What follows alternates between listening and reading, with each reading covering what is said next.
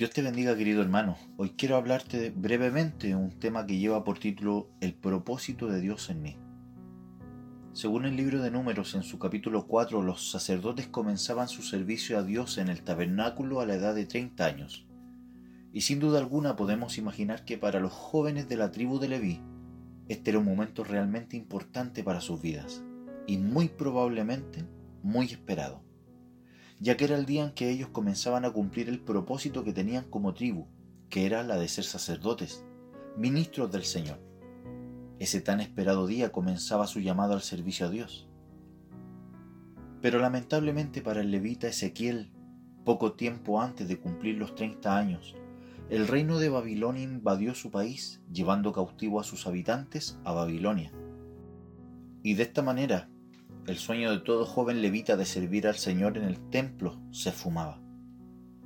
No es difícil poder imaginar la tristeza del joven Ezequiel. Y quizás también nosotros nos hemos sentido de esta manera alguna vez.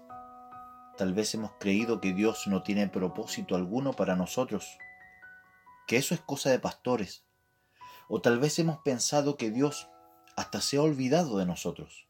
O quizás Eres de los que has soñado con ser llamado al ministerio para servir al Señor, pero piensas que ya es tarde, que ya estás viejo, o quizás muy joven para estos propósitos.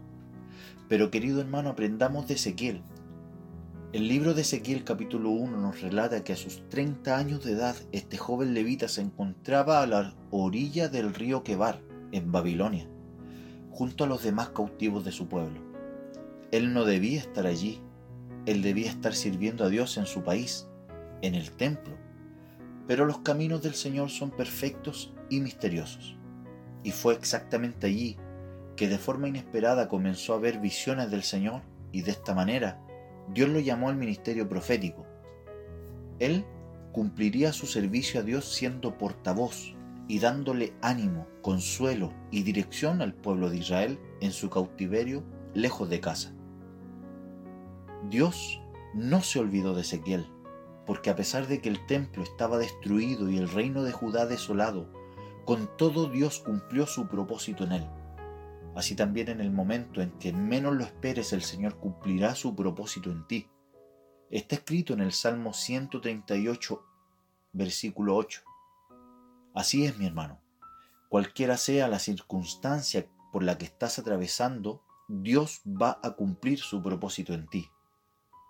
Los cien años que tenía Abraham y los noventa años de Sara no fueron impedimento alguno para que Dios cumpliera su propósito en ellos, dando a luz al hijo de la promesa.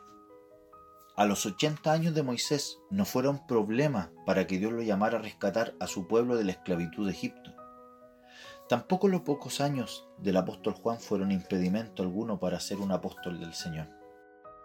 Dios es un Dios de propósitos esa es nuestra confianza, y no hay nada que pueda impedir que los propósitos de Dios se cumplan en ti.